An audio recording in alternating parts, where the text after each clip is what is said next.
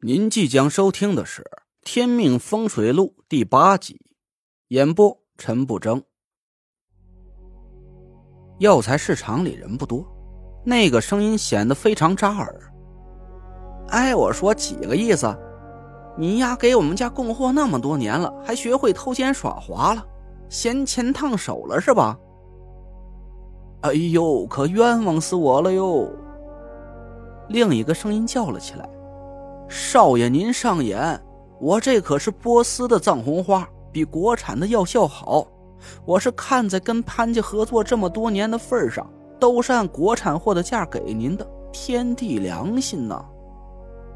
滚蛋！我这又不是坐月子，国产的藏红花画符效果比进口的好，懂？我心里一动，听出了那个声音，除了田家那两口子之外。我在京城能算得上认识的，就只有一个人，潘浩。我心里冷笑一声，还真是不是冤家不聚头，这竟然在药材市场又遇到了他。不过我还是暗自点头，这果然不愧是五魁门里的嫡传弟子。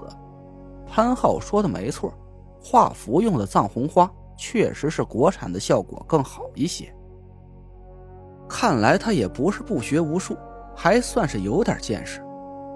我向他走过去，潘浩还在指着鼻子对老板叫着：“我告诉你啊，今儿晚上之前必须把货送到我家，全换国产的。我还急着画符给我老丈人平事儿呢。”潘浩，我叫了他一声，潘浩回过头来，眉头扭了起来，说道：“哎，我去！”今儿个出门是没看黄历啊，听着像个话没叫，没成想是个老家巧啊。潘浩不耐烦的对药材铺老板挥了挥手，让他按时把货送到潘家，回头对我哼了一声：“你还算有点道行。昨儿个我爸也说我被什么阴煞侵体了，不过这事儿啊就不劳您大驾了，我爸已经给我施了法，爷现在又是一条好汉了。”我仔细看了潘浩几眼，他印堂里的黑气确实已经消散了不少。我暗自心惊，看来他老爸潘成绝不是个浪得虚名的江湖骗子。但是昨天跟在潘浩身边的女孩是罕见的八字纯阴体质，这很容易招来一些厉害的煞物。想要解决体内的煞气，潘浩就必须远离那个女孩，好好休养一段时间。身上的阳气才能恢复过来。我笑了笑，说道：“那就好。出于关心小辈儿，我好心提醒你一句，以后少跟那个女孩接触，她身上阴气很重。”潘浩脸色变了变，很显然，他也知道了那个女孩有点不对劲。潘浩哼道：“不用你多嘴啊，我爸已经在想办法给他解煞了。”那是爷认定的媳妇儿，你是癞蛤蟆，就甭想着吃天鹅肉了。话不投机，我也懒得再跟他多说什么。行吧，那我走了。哎，你等等！潘浩拦住我，他指了指我手里提的袋子，脸色有点古怪。看你买这些东西，应该是画符用的了。我点点头，潘浩笑了一声。眼神里带着一丝讥讽。哎，昨儿个我听说一事儿啊，有个傻缺在同城平台卖了五张符，两千一张，是你卖的吧？我愣了一下，说道：“啊啊，是啊，怎么了？”潘浩好像是听到什么天大的笑话，哈哈大笑，腰都直不起来了。哎呦，哎呦，啊哈哈哈哈！哎呦，我一猜就是你。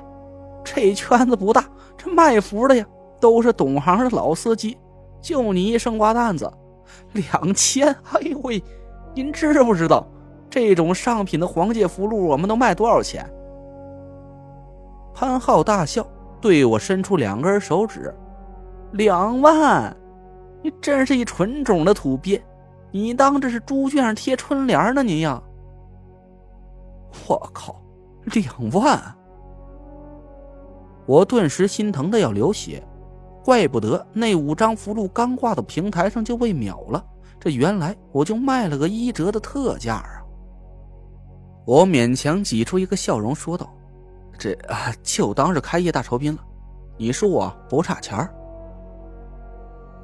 我没再敢看潘浩那副小人得志的嘴脸，赶紧走出药材市场。一想到我损失了好几万块呀，眼泪就差点流了出来。我又买了些黄纸和毛笔，买了几瓶高度白酒，回到小院门口放着一个鸡笼子，里面传来喔喔的鸡叫声。我把鸡放到院子里，撒了把米，几只大公鸡蹦跳着抢食。我叹了口气，隐隐的有点担心，潘浩身上的煞气消散的差不多了，看起来他老爸潘成的本事不小。要是田天祥请了潘成来给他田家解煞，说不定还真能解开，那我的死活就真不好说了。我心烦意乱，洗了个澡，在供桌前恭恭敬敬的上了三支清香，拿出铜钱来补了一卦。铜钱散落在床上，我扒拉了几下，看了一眼卦象，心里暗暗叫苦。坤上离下，地火明熠，凤凰垂翼，三日不食。这不是个什么好卦象。我想起以前背诵的口诀，顺嘴念了出来：“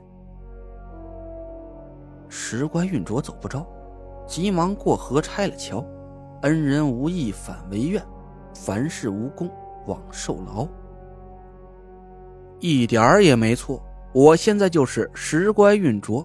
被田天祥和马兰两口子拆了桥，我给他家带来了三世财运，不说是田家的恩人吧，最起码也不至于成为仇人。只要我和田慧文按照约定成亲，我俩的命煞都可以解开。可偏偏田天祥和马兰把我当成了眼中钉、肉中刺怎么可能把女儿嫁给我？凡事无功枉受劳，这一句啊，真是击中了我心底的痛处。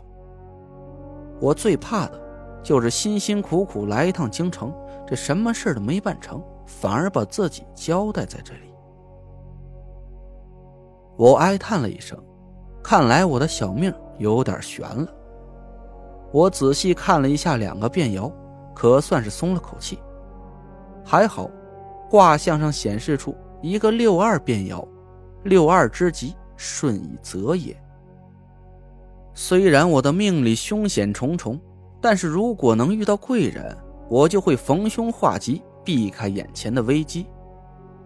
我自嘲了一声：“贵人，可千万别再遇到一个潘浩那种贱人就行。”另一个变爻是九三之象，提醒我谨慎行事。不可操之过急。我点了点头，还是挺满意的。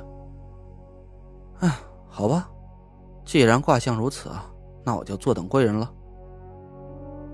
我想了想，那三十块钱一碗的面有点干颤，我不敢再出去吃饭，自己随便做了点简单的饭菜吃了几口。吃完晚饭，我还是有点心神不宁，这总有一种不太好的预感。寻思了半天。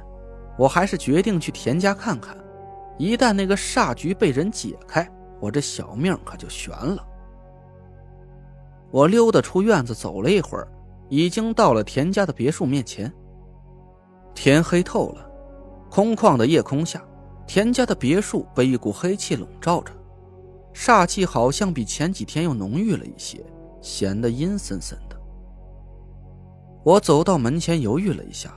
这实在是有点不喜欢田天祥和马兰，也不知道我这个时候出现在田家，他们俩又会对我摆出一副什么嘴脸。什么人？突然，别墅大门打开，一个陌生的男人声音传来。这道声音散发出一股凄凉的威压，一股罡风直朝我扑了过来。我赶紧退开几步，右手在胸前结出手印。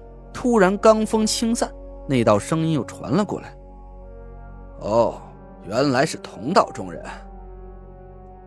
我微微一惊，这个人单凭气息就能感觉到我的存在，难道我遇到了风水高手？